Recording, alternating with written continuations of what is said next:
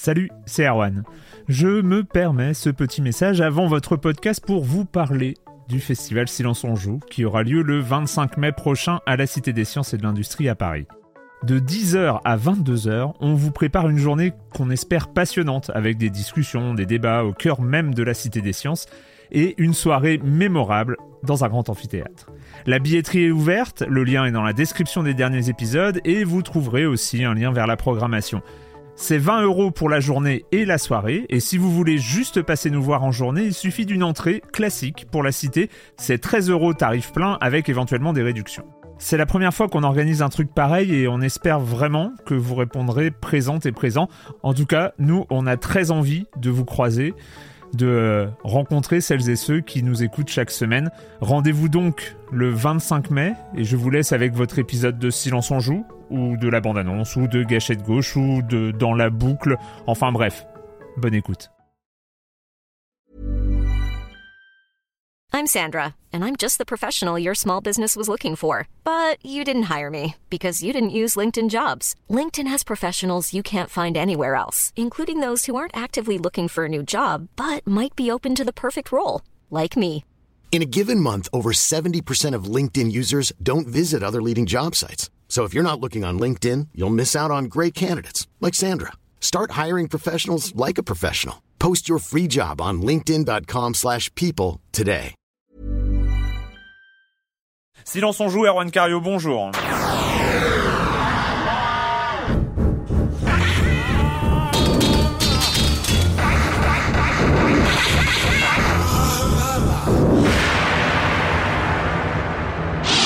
Aujourd'hui, on va parler World of Goo, les meilleures ventes de la décennie aux États-Unis, le com des coms. On va revenir sur Streets of Fury dont on avait parlé la semaine dernière, mais hasard, euh, on a eu un commentaire d'un des créateurs et puis on a décidé de les inviter, d'in- d'inviter les créateurs de ce jeu indépendant du Community Games de la Xbox 360, euh, donc euh, Cyril Lagarigue et Jordi Asensio.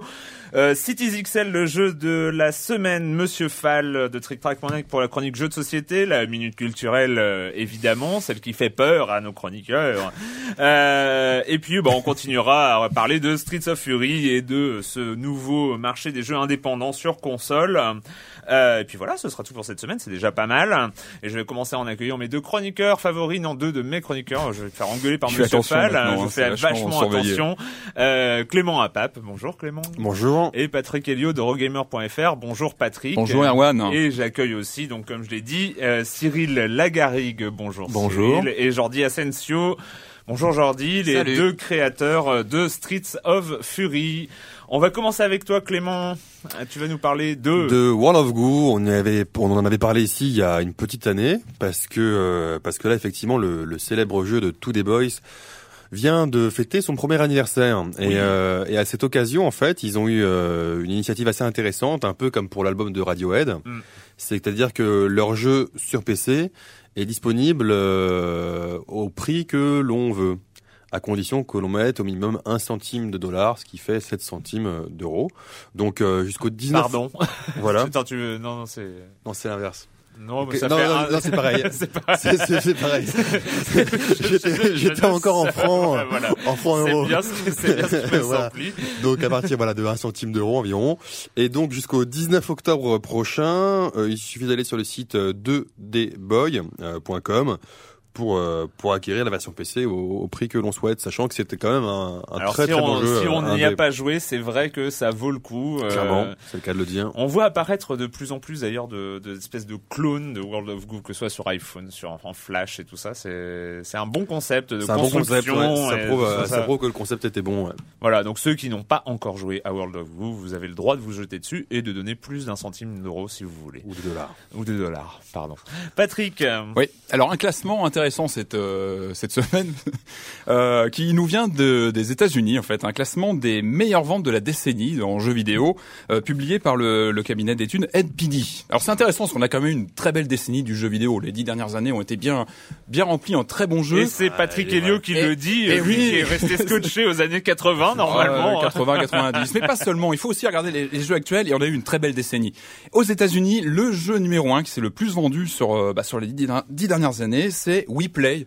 Ah, Mais, mais ça, c'est de la triche. Hein. Alors voilà de la triche. pourquoi on, Moi, en je- a, on je en pense a parlé des- un petit peu avant. Moi, je pense que WePlay est dopé à la Wiimote. Exactement. Donc, parce qu'on euh, va rappeler, donc WePlay c'était un jeu multi-épreuve euh, qui, qui faisait un peu écho au Wii Sport euh, de, qui était fourni de la console. un jeu un peu pourri. L'avantage, hein. Un jeu- un l'avantage, jeu pourri quand même. qui- qui- l'avantage du jeu, c'était qu'il était euh, livré avec une Wiimote supplémentaire. Je crois pour le prix d'un jeu quasiment. Et un Nunchuk, non? Non, non, Non, juste non, à, non, juste non. à Wiimote. Hein. Wiimote. Et euh, évidemment, ça a contribué au bah, doubler l'équipement de Wiimote. On achetait euh, surtout la Wiimote et on avait le jeu en plus. Et comme voilà, tu dis, euh, Clément, c'était pas un jeu exceptionnel, loin de là. Donc, euh, donc voilà, c'est un, un titre qui a clairement été dopé par par la Wiimote inclus dans le, dans la boîte.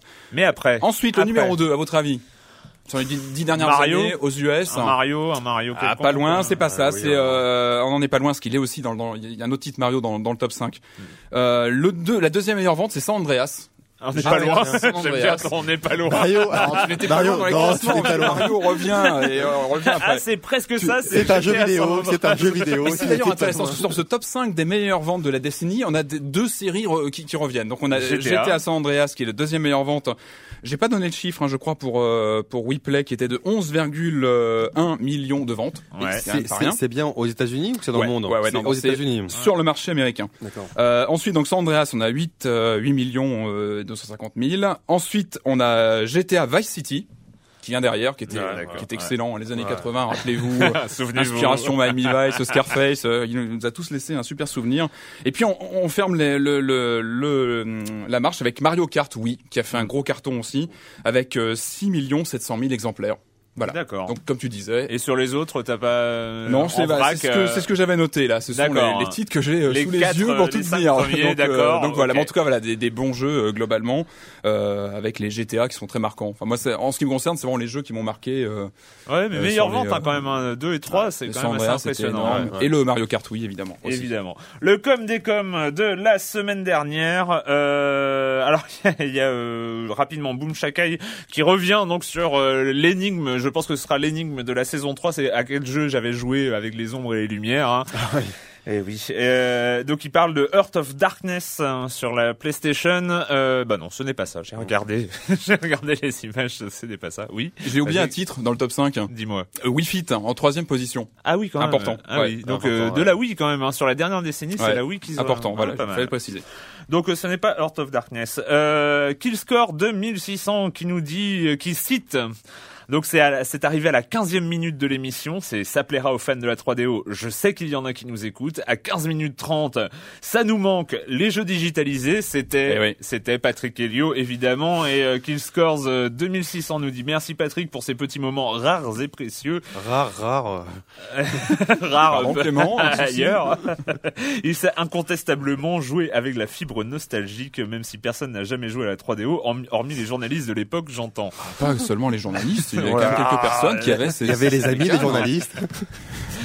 Euh, Romain euh, qui nous dit euh, vous, si vous parlez euh, et si vous parlez plus souvent de Dieu, je veux dire David Bowie, on ne vous en tiendra pas rigueur. Hein, Bah, parce je suis bien avait donc, euh, il y Ouais, avait donc, euh, et d'ailleurs juste à, à propos de David Bowie, euh, il y a un internaute qui est euh, hop, je ne sais plus qui euh, Ewok euh, qui nous disait euh, qui faisait référence à un post qu'il y avait euh, un post dans les forums de GameSpot hein, qui euh, disait euh, David Bowie is in every fucking games euh, et qui est un post à lire en fait c'est dans les commentaires de l'émission Il y a des iconos d'ailleurs qui correspondent, dont certains peuvent donc c'est pas les c'est pas mais des séparations officielles de David Bowie mais c'est tous les personnages Les inspirations de ces différents looks, euh, C'est intéressant à voir. c'est- pas mal c'est pas mal. Et alors euh, je reviens sur Romain qui disait euh, je voulais vous remercier pour Jump euh, que j'ai découvert grâce à vous. Ce jeu est vraiment une pure merveille. Et à ce prix c'est un, crime de ne pas l'acheter. Dommage qu'Arkedo n'ait pas choisi d'en faire un jeu XBLA classique euh, plutôt qu'un jeu indépendant ça limite la visibilité. On en parlera euh, tout à l'heure. Euh, voilà donc il revient et il, dit- il précise aussi le héros de Jump s'appelle Jump Boy et non pas Ah. Jump Man mais je suppose qu'il s'agit tout de même d'une référence aux origines de Mario connaissant les Lascars d'Arkedo je pense que notre auditeur a raison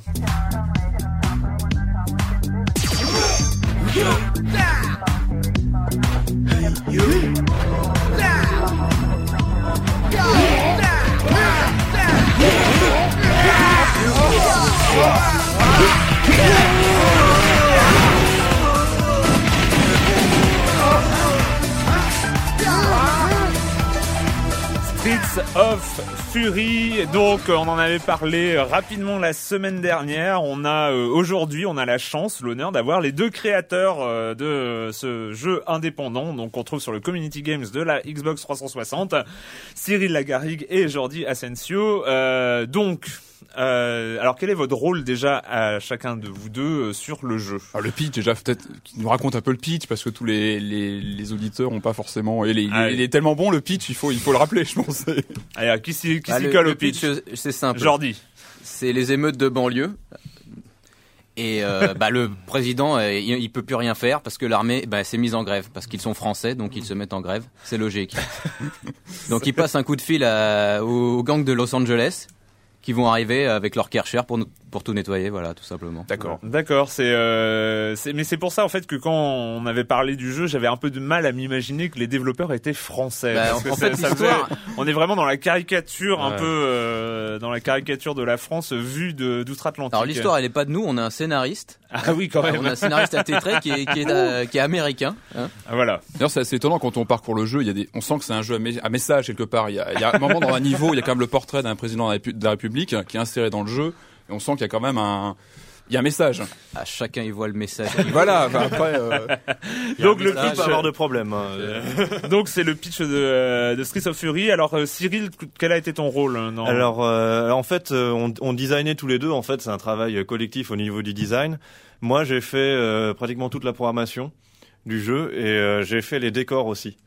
Donc, je me suis baladé. Alors, c'est un jeu qui est censé se passer à Paris, mais euh, pas mal des- des textures de décors viennent de Montréal.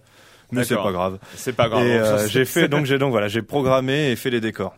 Parce que tu es aussi, par ailleurs, on le précise, euh, parce que vous n'êtes pas des, des venus de nulle part dans l'industrie du jeu vidéo. Donc euh, Cyril, tu travailles à Ubisoft en Oui. tant que programmeur. euh, Exact. Et Jordi, tu es game designer euh, au studio euh, Cyanide. Tout à fait. Voilà. Et donc euh, Jordi, ton rôle dans, dans Street of Fury? Eh ben, ça a été élaboré au départ euh, tout ce qui est technique pour euh, la digitalisation euh, des persos. Vu que euh, je travaillais dans la mise en scène avant, on a euh, on a construit un studio de blue screen dans mon garage, tout simplement. D'accord. Voilà, avec euh, bah, avec les caméras, les fonds et tout ça. Et après, euh, bah, je me suis occupé de faire les personnages. euh, voilà. Tu joues toi-même dans le dans le jeu d'ailleurs. Voilà, je suis un des acteurs, effectivement. Voilà. Alors pour- pourquoi aujourd'hui de la digitalisation? Parce que c'est vrai que c'est un, c'est un peu un- une techno qu'on utilise moins aujourd'hui dans les jeux vidéo. Donc pourquoi vous avez choisi de- d'utiliser cette euh, cette façon de faire? Alors, euh, je, on n'est pas des graphistes, voilà. on n'est pas des graphistes, euh, on a, on sait pas tenir un crayon. Et euh, moi, j'étais donc du coup dans le cinéma. Donc la chose que je savais faire, c'était filmer. Et, euh, et ça, c'est depuis tout jeune, depuis qu'on a 10 ans. En fait, on fait des jeux en digitalisation. Ouais. Donc on a un peu grandi avec et on a essayé de faire évoluer le processus. Et donc maintenant, avec la technologie, bah, on a quand même des animations à 25 images par seconde. euh, Oui, parce bah, qu'on est assez éloigné du. Mortal Kombat euh, de Ah notre oui, enfance. euh, En fait, ce sont des petites séquences vidéo en fait qu'on enclenche à chaque animation. euh, on en s'est fait- filmé tout simplement. En fait, le truc, faut faut plus penser au Mortal Kombat de l'époque. C'est vraiment maintenant, c'est toutes les frames sont là et c'est vraiment fluide. Et nous, on aime ça. Enfin, on aime bien la fluidité. On aime bien avoir les visages parce que souvent, Mhm. c'est les choses les plus dures à faire dans les jeux vidéo, faire des personnages qui, euh, L'animation qui rendent ça. bien, des personnages bien animés, des, des visages qui rendent bien. Et ça, bah, on l'a gratuitement avec. euh, le- et puis. euh, c'est c'est assez lourd de faire un personnage parce qu'il faut le tourner et tout, mais une fois qu'on a le personnage, on peut rajouter des animations. Enfin, c'est vraiment l'animation, on la filme et euh, on, la, on la détourne et puis c'est là, quoi. Donc euh, c'est vraiment, ça a vraiment des avantages pour faire des persos avec des tonnes d'animations. Du coup, dans le jeu, il y a des animations rigolotes. euh. Ça rédit pas un peu le, le gameplay justement de- d'avoir que de la digitalisation, des animations. euh, Alors ça, il y a des contraintes en fait. En fait, faut trouver plein d'astuces. C'est-à-dire qu'il faut trouver une façon de tourner pour que les animations s'enchaînent bien ensuite Mhm. pendant le jeu. Savoir où casser les animations pour euh, les, les casser au bon moment pour euh, pour pas avoir Pas de, avoir de raccords, discontinuité, de- de des raccords choses ou des comme trucs comme ça. Et les acteurs, euh, les acteurs, vous les avez trouvés où en fait? Bah ici même, voilà. Vous étiez à combien Vous avez travaillé à combien dessus déjà? Euh, on va dire deux, deux à full time avec des aides ponctuelles de programmation additionnelle, un peu de, de retouches photos, Oui. euh, de, de potes à moi pour la musique. La euh, musique, ouais. Voilà. Un gars qu'on avait dit pour le pour, pour écrire, donc euh, voilà, c'est. euh, Faut que ça, j'y crois. Alors.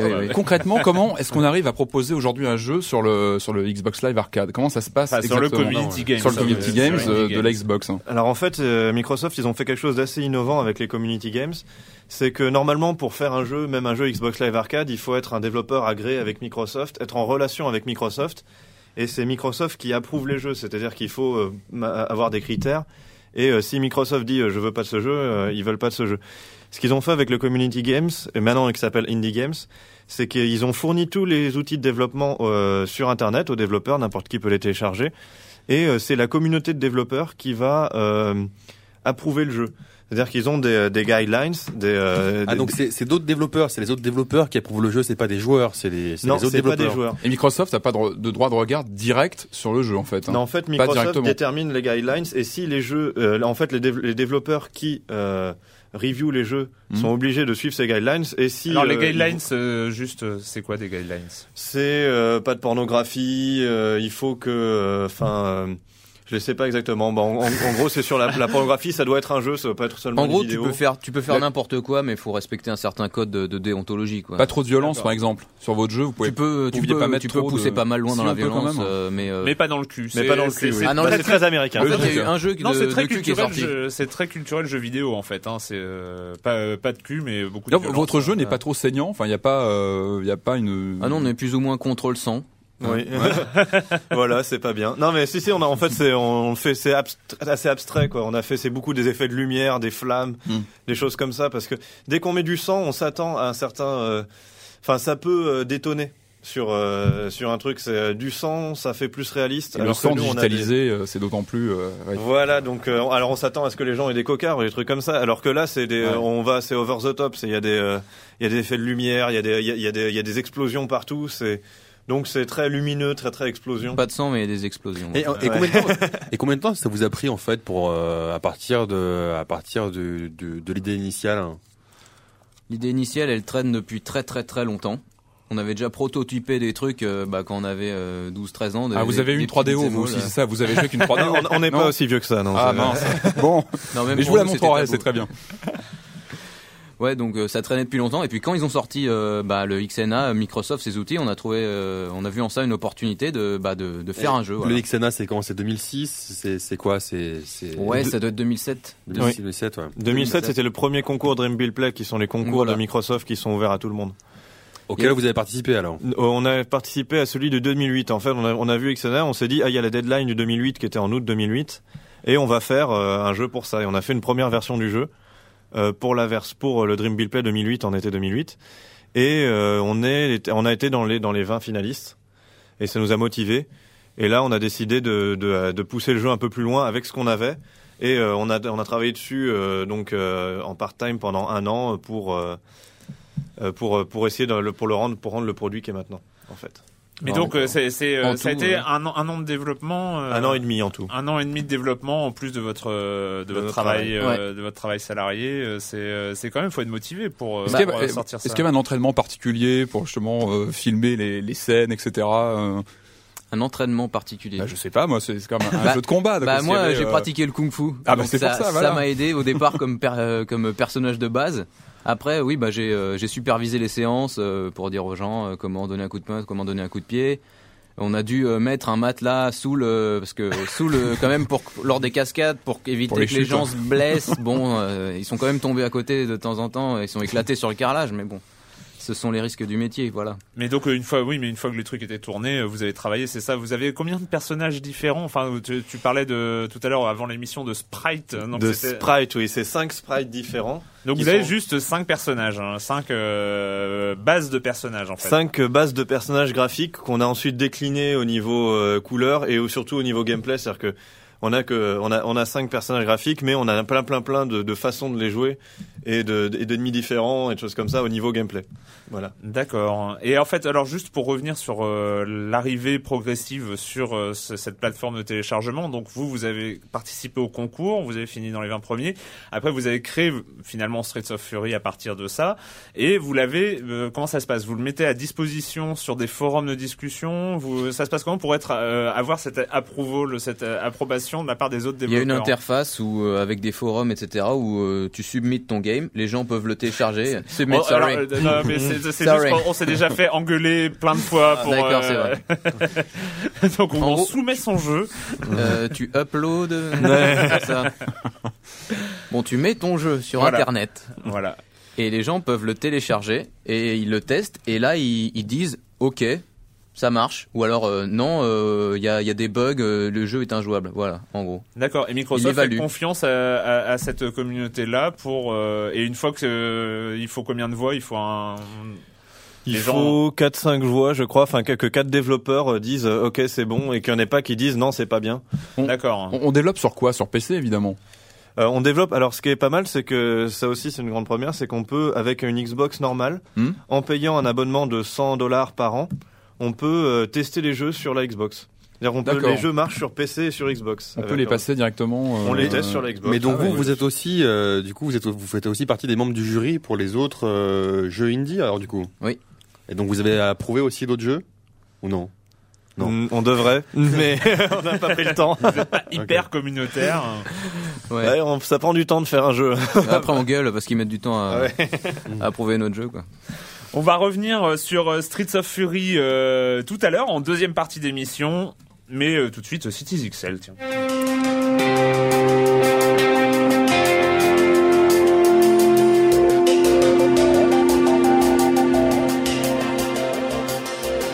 Alors, la bande sonore d'un city builder est rarement très intéressante, donc on va pas s'attarder sur ce- cette espèce de pseudo techno d'ascenseur, euh, un truc, euh, un truc comme ça. Ouais, non, c'est au niveau de la bande son, c'est quand même pas là où c'est le meilleur. Cities XL, donc de Monte Cristo Games, c'est sorti, ça faisait assez longtemps dont on- qu'on en entendait parler. Donc le, euh, on appelle City Builder, donc ce, ce SimCity-like, euh, massivement multijoueur. Il était présenté comme ça. Donc euh, Patrick, toi tu y as joué. Euh, Premières impressions. Alors moi, je, pour situer un petit peu euh, l'histoire, je suis pas un fan du genre. Que je suis pas 啊 un fan de city builder. J'en ai pas fait beaucoup. Donc là, j'ai vraiment ça a commencé commencé sur, euh, à la fin des années 80. Exactement, mais j'ai j'ai j'ai passé mon, mon tour. J'étais plutôt sur les jeux à base de digitalisation. Après, c'est c'est un c'est un question de point de vue et de d'orientation. Non, en fait, non, voilà. Moi, j'étais je suis plutôt un newbie dans, dans le genre et j'ai trouvé que le jeu était euh, était très euh, justement très accessible Hmm. en termes de le, le- lorsqu'on connaît pas bien le genre. Je trouve qu'on est plutôt bien euh, bien euh, bien guidé par le jeu. Je trouve qu'au niveau réalisation, c'est plutôt pas mal. Graphiquement, il y a vraiment un bon moteur. euh, Alors juste euh, en, en parlant du début du jeu, qu'est-ce que tu as pensé de ce magnifique euh, générateur d'avatar? Euh, j'ai zappé en fait. C'est- Ah, il fallait pas, c'est ça? J'ai non, j'avais pas trop le temps, donc j'ai un Non, peu zappé. J'ai fait un truc aléatoire. Il y a, Toi y a qui un bouton bien le, aléatoire. toi qui aimes bien le cinéma bis et, bah ouais, mais et les enfin, horreurs apparemment. je- euh, Ah non mais c'est c'est un, un truc exceptionnel parce qu'on comprend pas l'intérêt de faire un générateur d'avatar avec un city builder parce que c'est vraiment euh, deux, deux choses Mais il différentes. nous représente après sur notre site, euh, c'est ça, sur notre Ouais, page. mais là c'est euh, carrément une construction en 3D avec un personnage en, en 3D où tu peux gérer tous les paramètres. euh, genre t'as 15 paramètres pour le montant du personnage. ah, Enfin, c'est pas le euh, premier jeu non plus qui fait ça. C'est pas le premier jeu qui fait mal. ça. bah, mais aussi mal, mais aussi mal. Effectivement, Electronic Arts l'avait fait des générateurs d'avatar comme ça pour tous ces jeux où tu peux euh, créer ton personnage, des jeux de golf et tout ça. Mais alors là, là on atteint un sommet parce que alors quand tu appuies sur la touche aléatoire, Oui, il y a des. c'est euh, des fois c'est- des réactions, C'est euh, une horreur des- absolue, c'est-à-dire que t'as beau cliquer mais 123 fois d'affilée, et ton personnage est toujours, toujours. Toujours moche. C'est, il y a, je pense qu'il y a, Il y faut a- que il je, y a j'en un- vois, j'ai pas fait gaffe au euh, mien. C'est vrai que j'ai un peu, j'ai un peu zappé toute cette partie-là. Je- Ah oui, non, mais il faut quand même rappeler, gaffe, mais, faut quand même euh, rappeler que, alors moi, Cities XL, pour que les choses soient claires, je n'y ai pas joué.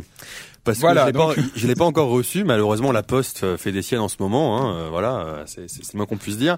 Mais euh, je l'avais vu euh, en amont chez chez, chez le développeur Mm. euh, pendant de longues heures et j'étais seul. On me l'a bien bien bien montré.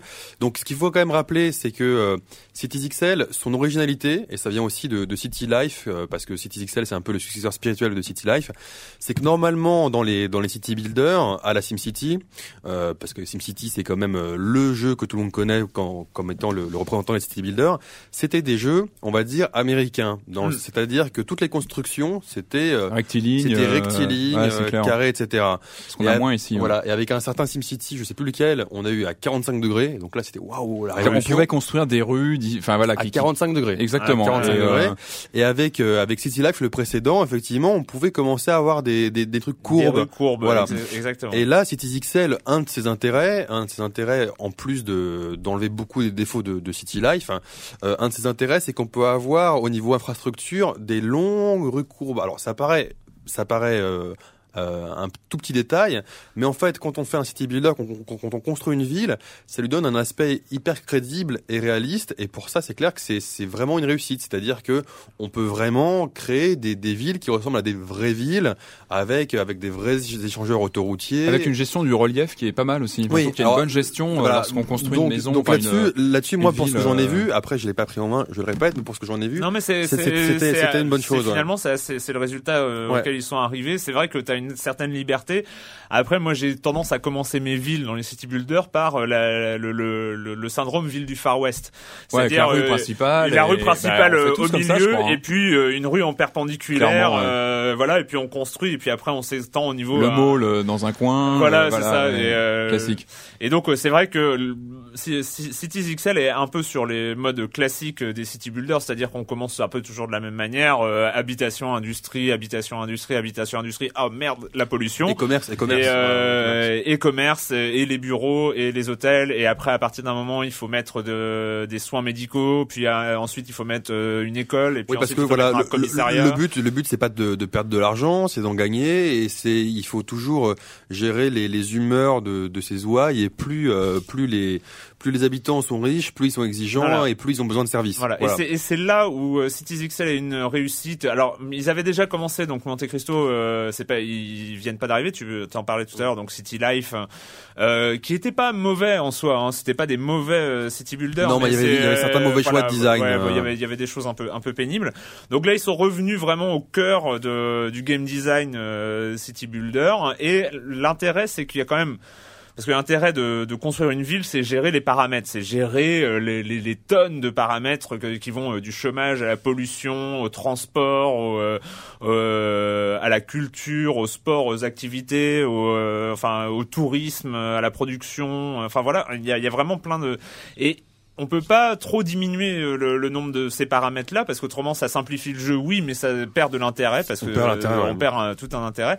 Mais donc, euh, ce qu'ils ont bien réussi, c'est euh, garder tous ces paramètres, mais en, en, en faire quelque chose d'assez simple à contrôler. C'est vrai que les menus sont assez faciles à apprendre. Ah, Euh, alors moi, moi, ce que je trouve dommage, alors je, je le répète, j'y ai pas joué, mais sur le papier, sur le papier, j'ai vu qu'il y avait pas de, pas de catastrophe. Alors les catastrophes, moi, j'ai normalement, jamais, j'ai jamais aimé les catastrophes. De Ouais, mais c'est comme, mais, mais c'est, c'est hyper important parce qu'on sait qu'aujourd'hui on peut avoir des tornades en France, hein. Donc euh, notamment, c'est, c'est intéressant de voir comment on, une fois qu'on a créé sa ville, comment on peut gérer une catastrophe. Ça fait, Ouais. ça fait quand même partie des city builders.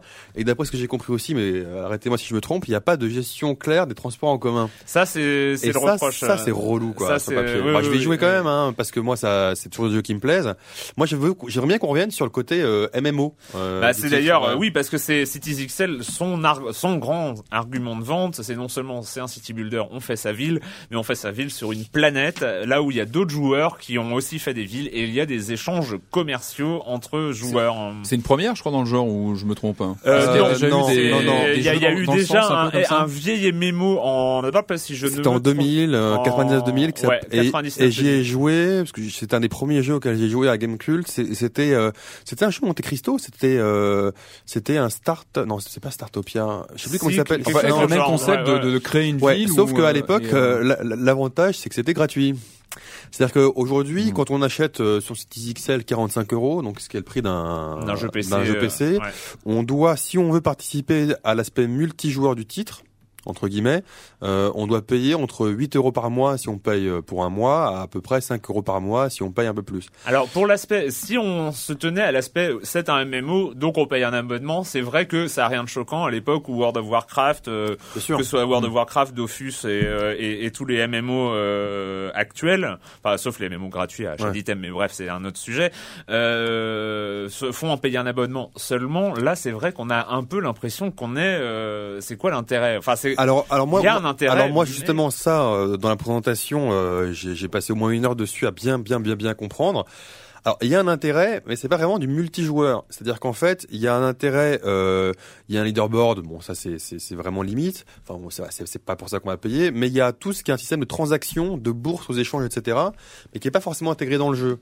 Donc c'est-à-dire que c'est très intéressant, par exemple, pour aussi construire des déjà pour se pour pour s'échanger les les ressources dont on peut avoir besoin. Ou construire, je crois, des, des, des, choses en commun. construire, on peut, voilà, on peut avoir des projets communs construire entre, des, entre des, joueurs. des, des projets communs. Collaborer sur un projet. Après, euh, moi, je trouve ça euh, un, un peu limite euh, en termes de. Moi, je je crois que je, je vais évidemment y jouer, mais je trouve ça un peu limite en termes euh, en termes de pricing, en termes de prix, pardon, euh, ouais, en termes de prix. et, et- et- et ça, et ça, moi, ça fait, enfin, ça fait quelques quelques mois, euh, voire quelques années qu'on qu'on qu'il y a cette dérive, hein, euh, on en parlait encore la semaine dernière avec les, les, les trucs à acheter dans Need for Speed.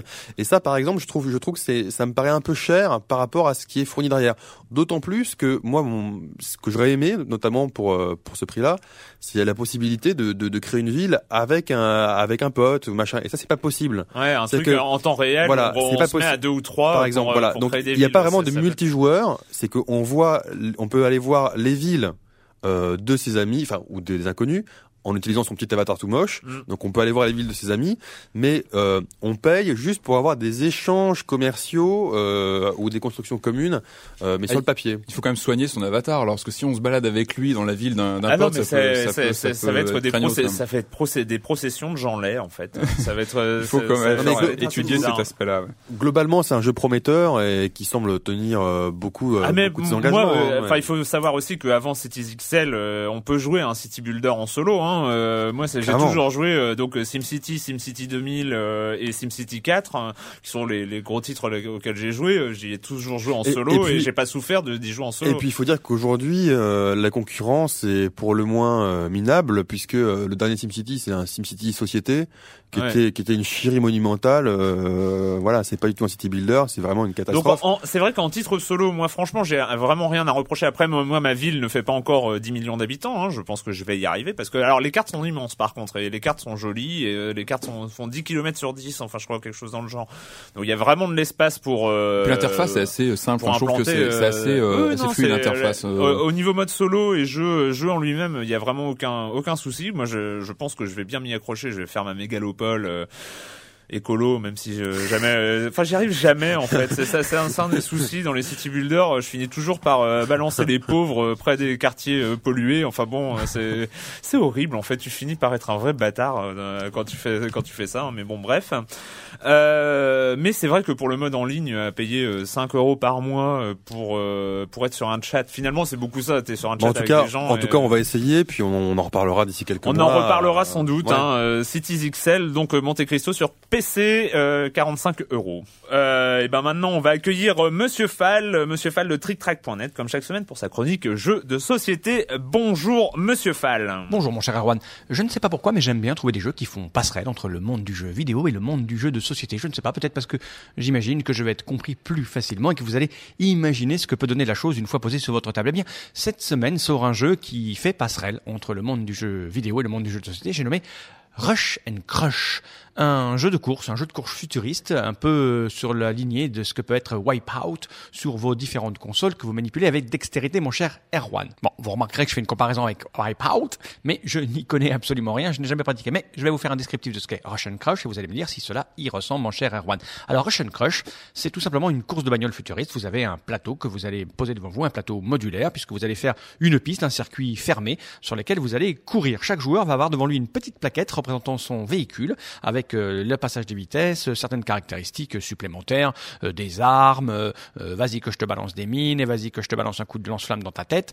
Et vous allez avoir des véhicules posés sur le parcours et des dés. Et c'est parti. À votre tour, vous allez gérer votre véhicule, trouver la meilleure trajectoire, éviter les pièges posés par le circuit. Vous allez avoir des zones de slalom, des zones plus ou moins rétrécies. Bien sûr, vos adversaires vont vous lancer des choses au visage, par exemple des bombes, des coups de lance-flamme dans la tête pour vous ralentir, mais vous, toujours serrant bien votre volant mains, vous allez essayer de franchir la ligne d'arrivée le plus vite possible, le premier. Alors il y a, il y a bien sûr du hasard puisque les déplacements sont gérés par des dés, mais il faut savoir que le jeu a été développé par trois personnes pendant plus de cinq ans, que parmi eux il y avait un statisticien. C'est vous dire si les calculs de probabilité sont faits de telle sorte que vous ayez quand même du contrôle sur ce que vous faites. Alors pour avoir pratiqué Rush and Crush, tout en n'étant pas un spécialiste des courses futuristes sur console, je peux vous dire mon cher Erwan que j'ai pris beaucoup de plaisir. Et oui, il y a quand même beaucoup de calculs et de gestion, ça c'est pas pour me déplaire. Il y a énormément de tension et beaucoup de fun et d'amusement.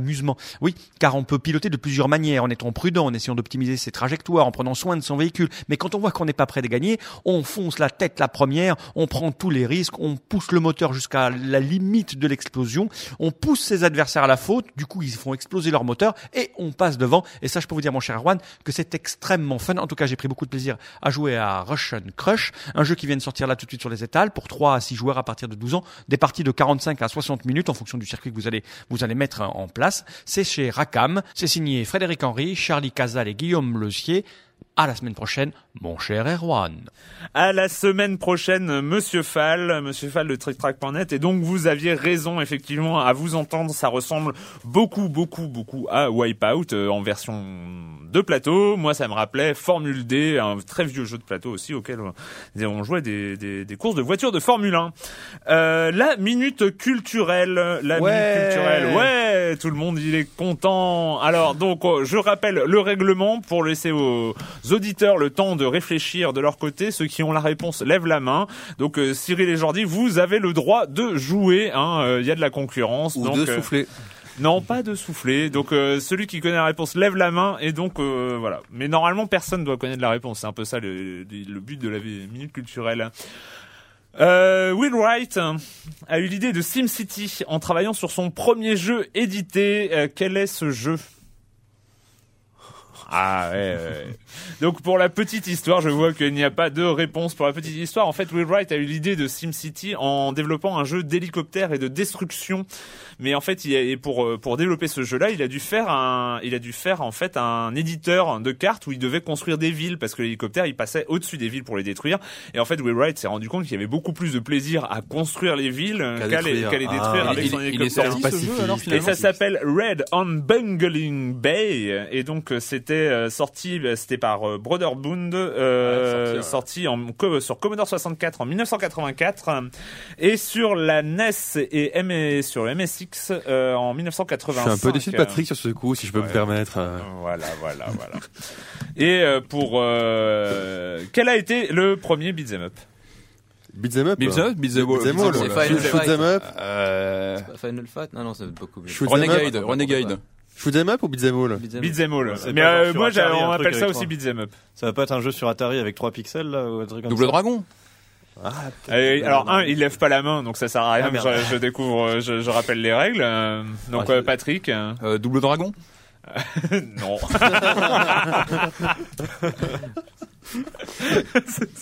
Vraiment, c'est petit. hein.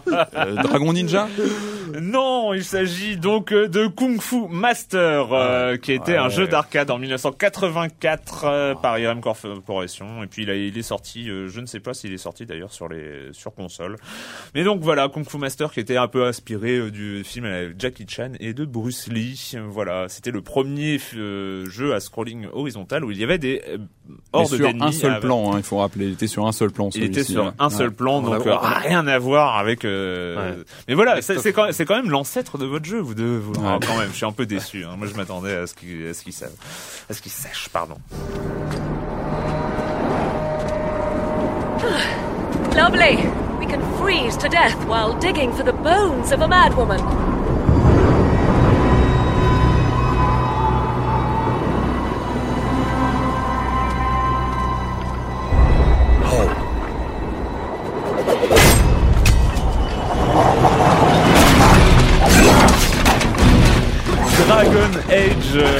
Qui ne va devrait plus tarder à sortir. Je n'ai évidemment pas la date de sortie. Euh, pourquoi le son? Parce que euh, c'est un peu la cinématique de la semaine. BioWare cartonne un peu au moment au niveau des cinématiques. C'est vrai qu'on avait Et au moi, niveau des jeux aussi. Et au niveau des jeux, mais euh, là c'est les deux derniers, euh, c'est le, le Star Wars euh, MMO, euh, donc ils avaient sorti une cinématique à l'époque de l'E3 je Ouais, crois, c'est ça, ouais. qui avait un Mm. peu scotché tout le monde. Et là c'est vrai que j'ai, je l'ai regardé au moins trois fois cette cinématique, c'est assez impressionnant. Et puis à chaque fois que je la regarde, je me dis non, ça ne sert à rien, une c'est la cinématique, ça ne veut rien dire de ce que sera le jeu, ça ne veut rien dire, ça ne veut rien dire. Mais quand même, euh, là c'est un combat contre un dragon avec euh, des orques et tout ça. Non, et, des- puis- et puis il faut rappeler que Dragon Age c'est quand même un jeu euh, hyper attendu par la communauté euh, des jeux de rôle, hein, enfin sur PC, enfin sur sur. Ah ben bien sûr, oui, oui, c'est c'est C'est quand même euh, un, un des jeux dans lequel on porte beaucoup d'espoir, même si euh, même et si tout le monde peu parle peur, hein. euh, de est-ce qu'il va réussir à être l'héritier de Baldur's Gate, Gate en euh, 3D, voilà Retour aux sources, tout ça. retour aux sources On l'espère, ça, on l'espère. Euh, euh, je sais pas si on en parlera, mais on me parle aussi beaucoup de Ryzen aussi en ce moment, qui Oui, est oui, bah, jeu de rôle j'ai- euh, Heroic Fantasy. J'espère qu'on en parlera rapidement dans une des prochaines émissions. Euh, voilà, moi je suis dessus. Mais donc euh, il y, a, notamment. y a- y a du euh, y a du potentiel en oui, jeu de rôle en, en, cette en fin d'année. voilà, en jeu de rôle, en tout cas, on, est relativement gâté cette année. On revient euh, sur euh, nos, nos deux invités. Donc euh, Streets of Fury, maintenant c'est sur le Community Games. Alors est-ce que ça se vend? Est-ce qu'on fait fortune? Bah quand même, hein, euh, en, en étant développeur indépendant. Je sais pas, la, la, la Ferrari rouge là, euh, en laquelle vous êtes arrivé, euh, c'est bien ça. Ah ouais, d'accord. oui. Bah euh, bon déjà euh, on touche 70% de, du prix de vente. Donc là euh, On rappelle euh, le, le prix de vente du jeu, peut-être alors c'est 240 Microsoft Points, ce qui correspond à 3 dollars aux États-Unis et euh, 2,80 euros ou 2,40 je pense. 2,40 en, en France. Voilà, bon là-dessus euh, bah on touche 70%. Voilà. D'accord. Donc c'est plutôt honnête, euh, voilà, de la part de Microsoft, sachant que eux ils font zéro promo, euh, c'est nous qui devons Mm. nous occuper. Et s'ils font de la promo, eh ben c'est retenu sur ta note. Donc euh, Ah voilà. ouais, d'accord. Enfin, je sais pas s'ils le font vraiment, mais bon, en tout cas. bon. Et, et le jeu est sorti euh, sur quel territoire exactement? Alors euh, France, États-Unis, euh, pas mal de pays d'Europe, mais pas tous. Ah ouais. Donc c'est Pourquoi? euh, Parce que c'était volonté de votre part ou euh, Bah en fait euh, non non c'est c'est le le Indie Games, le service Indie Games, D'accord. pas est pas disponible partout pareil. euh, En fait, vous, vous l'avez sorti en fait sur, dans tous les territoires où l'Indie Games euh, est présent? Voilà, nous on, peut- on peut, on a la liste de pays, on peut cocher pour sortir euh, où on veut. Bah, on voit pas trop l'intérêt de garder ça pour nous, donc Mmh. euh, voilà. on Et, sur- où est-ce qu'il marche le plus? Où est-ce qu'il euh, se vend le plus? Alors, euh, il cartonne pas mal au Japon. C'est rigolo ça. Au niveau, Ah, euh, voilà, à croire que c'est un truc assez culturel, quoi. Mm. Ça Au me niveau- rappelle euh, Alain Delon. Alain Delon est une star au Japon. On a- non mais c'est notre jeu vidéo et euh, On t'as un mis- carton au Japon. mettre Mireille la Mathieu, Mireille voilà. Mathieu, ouais. Non mais par exemple, pour donner une idée, euh, on a à peu près 8% des gens qui testent la démo qui euh, qui achètent le jeu. Ah, c'est pas mal. Hein. Donc là, on a eu euh, 20, euh, 25 000 tests, on en a vendu euh, 2300, Mm. voilà.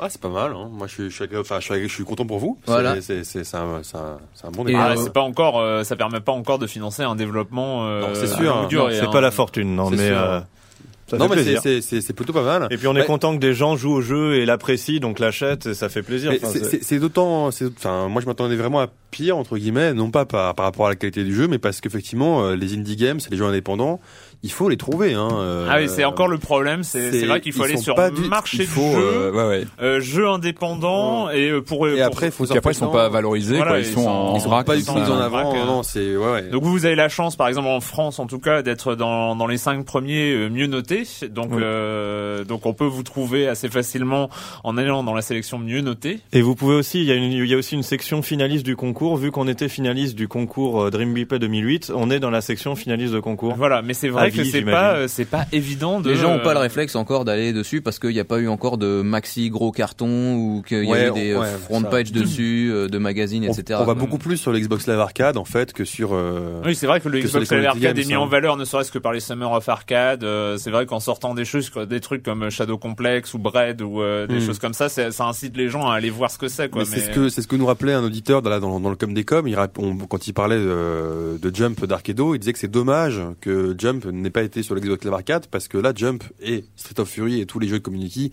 qui sont de qualité, ils sont ils passent quand même globalement à la trappe. hein. Mais Est-ce qu'on, pardon? Non, non, mais Non. c'est- ils, ils passent à la trappe, mais en fait, ils sont quand même accessibles. C'est Bien vrai sûr, que bien sûr. euh, c'est vrai Ouais. que c'est intéressant rien, cette nouvelle façon parce que mettre euh, une des questions sur les jeux indépendants. Nous, ça fait quand même assez longtemps qu'on parle de la, scène indépendante à Silence on joue, et c'est vrai que pour l'instant, c'était surtout jeu PC. Et là, c'est euh, c'est un peu le début où ça, déba- ça peut débarquer sur console Ouais. et un développeur indépendant peut développer sur console, ce qui n'était pas forcément le cas. euh, Est-ce qu'on a des retours des joueurs sur euh, justement sur cette euh, scène indépendante Xbox? Comment ça se passe hein? Bah sur, on a la- les notations déjà, euh, Mhm. qui, qui- ça c'est directement visible sur Xbox, et puis on regarde sur les forums. Sur On parle les, du jeu aussi sur. On parle du jeu un peu euh, bah, dans votre euh, Votre grande podcast, émission. euh, Ouais, il faut faire toute la com soi-même. euh, J'ai fait Mhm. des mailings, etc. Après, suivre les posts sur les forums, tout ça, euh, c'est le revers de la médaille. Quoi. C'est Microsoft, c'est de- ils te donnent plein après, d'outils, mais pour la promo, tu te démerdes. voilà. je pense qu'ils ont un peu peur de mettre les, les community games en avant, vu qu'ils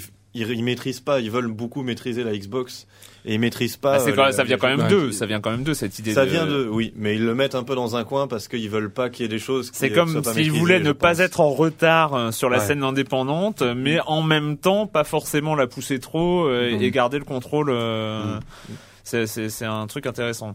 Mais euh, et juste bah faire un jeu indépendant c'est bien, mais c'est quand même que le début, non? Est-ce Bah, que vous avez d'autres projets bah, fort de cette expérience, euh, ça c'est sûr que maintenant qu'on qu'on a un cycle complet de développement euh, d'un jeu d'un- indépendant, euh, on voit les tenants, les aboutissants, on sait comment mieux faire euh, la promotion, comment mieux faire euh, le jeu. Bah oui, il va y en avoir d'autres derrière, ça c'est sûr. Et ça va être quoi? Ça va être un, un 2 Ça va être encore un beat'em all? Ça va... On a plusieurs idées, on a plusieurs idées. euh, on va sûrement garder le, la- le système de digitalisation de Sprite. Mais Parce que vous euh, savez toujours pas dessiner, c'est ça? Non. on va peut-être essayer de trouver des gens pour faire des décors un peu mieux ou des trucs comme ça. Et vous comptez avoir toujours ce, enfin moi c'est ce qui m'avait euh, vraiment plu dans, dans le jeu, c'est le côté second degré, euh, l'exploitation un peu des clichés du beat'em all et euh, cette espèce d'appropriation un petit peu des, des choses qu'on a vues dans plein de jeux, mais euh, retravaillées aujourd'hui. Est-ce que c'est quelque chose que vous comptez euh, continuer à Je pense qu'on va garder de l'humour quand même parce qu'on aime bien faire des choses un peu qui se prennent pas trop en sérieux, mais on va peut-être essayer de se prendre un peu plus au sérieux parce que là on a le, un peu le revers de la médaille de faire un truc second degré. Mmh. C'est que après bon les, les, T'as les gens qui le prennent au premier degré. Voilà. D'accord. Ouais. Ah, C'est-à-dire que vous avez vu des retours de gens euh, outrés Bah, euh, par exemple, euh, mais c'est quoi ce scénario euh, n'importe quoi? Bah oui, c'est un scénario n'importe quoi, c'est le principe. Mais Vous avez des, des, je sais pas, c'est des Shakespeare, influences en, en termes de, bah, de jeux ou d'univers? Est-ce qu'il y a des univers, des jeux qui vous ont influencé pour, pour développer euh, ce titre? Oui. Des tonnes et des tonnes, ouais, ouais, ouais. Bah, au niveau gameplay, la grosse influence c'est Guardian Heroes quand même, Mhm. qui était le pre- Ah, c'est un putain. Guardian Heroes sur Saturn. Grand jeu, grand jeu. Grand grand jeu, Grand, on, a- grand on y- jeu, on l'a ouais. fini 50 fois et euh, c'était euh, fois. l'idée qu'ils ont eue de 1000 fois, 1500 fois. En fait, Allez, allez. L'idée qu'ils qu'ils ont eue, c'était de faire un, un beat'em all qui se joue un peu comme un jeu de baston en fait, parce que d'habitude les beat'em all c'était à plan infini, c'était euh, euh, c'était vraiment avec très très peu de coups. Dans Guardian Heroes, on peut vraiment enchaîner les coups de manière différente, et ils ont inventé le système de plans. Euh, qui que vous avez dans le jeu actuel ce qu'on a dans le jeu. euh, Donc c'est vraiment, on a, on, on s'est dit, on s'est inspiré de Guardian Heroes pour le côté, mais on a poussé encore plus loin le côté jeu de baston, enfin jeu, jeu de baston le, normal dans un dans un beat'em all et on a vraiment un système de combo où on peut linker les coups, les coups ont des vraies propriétés euh, sur la garde haute, la garde basse, des choses comme ça qui sont inspirées du jeu de baston. Et on a, euh, enfin, on s'est inspiré un peu de Fatal Fury pour. Ouais, euh, d'ailleurs, il y a un mode Ouais, versus euh, Street dans of le jeu qui Fatal est, Fury, ouais. qui est tout à fait jouable. Euh, Même nous, on a, ça fait deux ans qu'on joue au jeu. Bah, on y joue toujours. euh, on s'éclate dessus à 2 versus 2, quoi. euh, fait des équipes. il y a Ça te fait pas drôle quand tu joues de voir ton alter ego qui se prend des, Ah, des raclés en longueur de partie Ça doit être euh, euh. troublant. Au bout d'un moment, on fait, on fait la part des choses. Hein. au bout d'un moment, au début, sais, au euh, dé- au ça- début, Au début, ça m'a fait mal, mais bon. Streets of Fury, donc euh, sur euh, la partie Indie Games, 240 points, 280 points, je sais 240 points. pas. 240 points. Streetsoffury.com euh, pour euh. Streetsoffury.com euh, pour ceux qui veulent et il y a des vidéos euh, des vidéos de gameplay notamment vous pouvez voir à quoi ça ressemble et euh, vous, vous prévoyez Mais pas de- essayez-le, essayez-le. Oui, bien sûr. Et vous prévoyez gratuit. pas. D'ailleurs, vous pouvez pas le sortir sur PC ou euh, sur euh, pour les gens parce que tout le monde n'a pas de Xbox 360. euh, Non, le jeu pas- est sur PC, mais euh, il est, euh, disons, techniquement réglé pour euh, pour la console. Donc il faut faire, euh, il y, a, il y a du taf pour le sortir sur PC au niveau des résolutions, euh, de- des inputs et tout ça. euh, Et a c'est pas en taf. projet. Si si, euh, on, On y pense, on on est y à pense. l'étude. En projet lointain. ok, bah merci, euh, merci Cyril Lagarigue et merci euh, Jordi Asensio d'être passé nous voir. Et à merci à vous. Silence on joue, c'est un vrai plaisir. Et euh, bah on va finir par la question rituelle. Euh, et quand vous ne jouez pas, vous faites quoi? Bah tiens, je vais commencer par vous, euh, Cyril. Alors, qu'est-ce que tu as fait cette semaine euh, quand tu ne joues pas? Qu'est-ce que j'ai? Alors, ça, apparemment, faut parler d'un film, tout ça. Moi, je voulais dire, j'avais, euh, ça aura un, un rapport avec le jeu vidéo. J'avais vu le film de Clint Eastwood, Mémoire de nos pères, qui est euh, un, Ah oui, film, oui. un film qui, euh, qui qui se passe dans la guerre du Pacifique, la Seconde Guerre mondiale. C'est l'histoire de la photo, c'est ça où il pose euh, le drapeau en haut. Exactement. Et il y a des, il y a une scène de, de, de combat euh, qui, euh, qui, enfin une scène de, de bataille qui ressemble un peu au Soldat Ryan. D'ailleurs, il y a Steven Spielberg qui est producteur. Et ce qui est marrant, c'est que j'ai regardé ce film qui est très très bien. Et après, je me suis dit, ça m'a donné envie de jouer à Call of Duty. Ah bah Call oui. of Duty 5 qui se passe dans la guerre du Pacifique. Ah Mais ouais. j'étais un peu déçu parce que on sent pas, en fait, euh, en jouant au jeu, je sentais pas le fait d'être soldat. Je me sentais beaucoup trop puissant par rapport, Ah ouais, à, par rapport à à ce la- que je ouais. voyais dans, la, dans le film. Ouais. Et donc voilà, c'était une expérience intéressante. D'accord. Jordi Bah quand je ne joue pas, bon bah soit je fais des jeux, voilà, ou euh, bah soit je fais du saxophone, euh, je pratique le saxophone, voilà, c'est mon pain quotidien, on va dire. D'accord, hein, mais euh, pas de films, de livres, de choses comme ça. Ah là, ça, mais quelle horreur Ah, Non, mais je- ah, lire Non, si si, je lis le Trône de Fer actuellement. Ah oui, parce que tu C'est à travailles. moitié c'est à moitié du travail puisque on fait l'adaptation avec Cyanide du Trône de Fer D'accord. Trône de fer de quel auteur c'est? De George Martin. D'accord. Clément? Euh, ben moi j'ai rattrapé un peu mon, mon retard euh, au ciné parce que autant je suis en avance en, en série, on sait pas pourquoi, mais au cinéma je suis un peu en retard donc je suis allé voir euh, Un prophète de, de Audiard. Ah, c'est bien ça. Si j'ai vraiment adoré alors euh, moi déjà, alors Au- Audiard déjà euh, moi tout ce qu'il a fait à part peut-être un héros très discret avec Kassovitz que j'aimais un peu moins mais les autres vraiment de battre mon cœur s'est arrêté ou sur mes lèvres j'ai vraiment aimé. Mais autant un prophète là euh, je suis allé voir hier soir là je suis, en- je suis encore dedans en fait donc j'ai j'ai du mal à à l'analyser avec du recul. Là, aujourd'hui, j'adore, j'adore vraiment. J'ai trouvé ça euh, vraiment, vraiment un, un grand film. Et pour moi, euh, ce qui prouve que le film français euh, est pas forcément chiant. euh, Et voilà, et c'est vraiment, enfin voilà.